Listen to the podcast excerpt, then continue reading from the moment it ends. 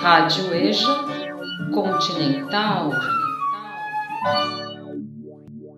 Quarto do despejo, dia 1 de junho. É o início do mês. É o ano que desliza. E a gente vendo os amigos morrer e outros nascer. É três e meia da manhã. Não posso dormir. Chegou o tal Vitor, o homem mais feio da favela, o representante do bicho-papão. Tão feio e tem duas mulheres. Ambas vivem juntas no mesmo barraco. Quando ele veio residir na favela, veio demonstrando valentia. Dizia: Eu fui vacinado com o sangue do lampião. Dia 1 de janeiro de 1958, ele disse-me que ia quebrar minha cara, mas eu lhe ensinei que A é A e B é B. Ele é de ferro e eu sou de aço. Não tenho força física, mas as minhas palavras ferem mais do que espada, e as feridas são incicatrizáveis. Ele deixou de aborrecer-me, porque eu chamei a rádio patrulha para ele, e ele ficou quatro horas detido. Quando ele saiu, andou dizendo que ia matar-me, então Adalberto disse-lhe: É o pior negócio que você vai fazer, porque se você não matá-la, é ela quem te mata.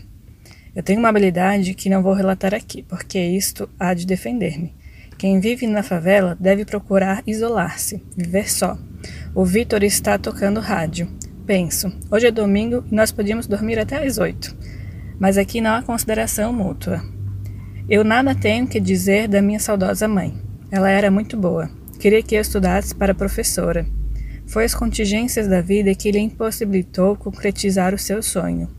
Mas ela formou o meu caráter, ensinando-me a gostar dos humildes e dos fracos.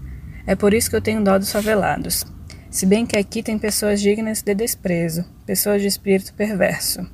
Esta noite, a dona Amélia e seu companheiro brigaram.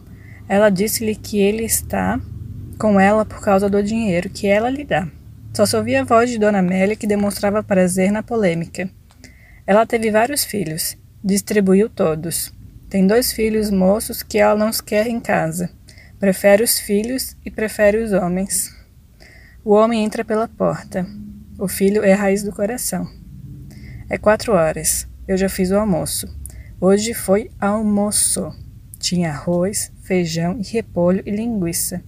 Quando eu faço quatro pratos, penso que sou alguém. Quando vejo meus filhos comendo arroz e feijão, o alimento que não está ao alcance do favelado, eu fico sorrindo à toa, como se eu estivesse assistindo um espetáculo deslumbrante. Lavei as roupas e o barracão. Agora vou ler e escrever. Vejo jovens jogando bola e eles correm pelo campo demonstrando energia. Penso, se eles tomassem leite puro e comessem carne.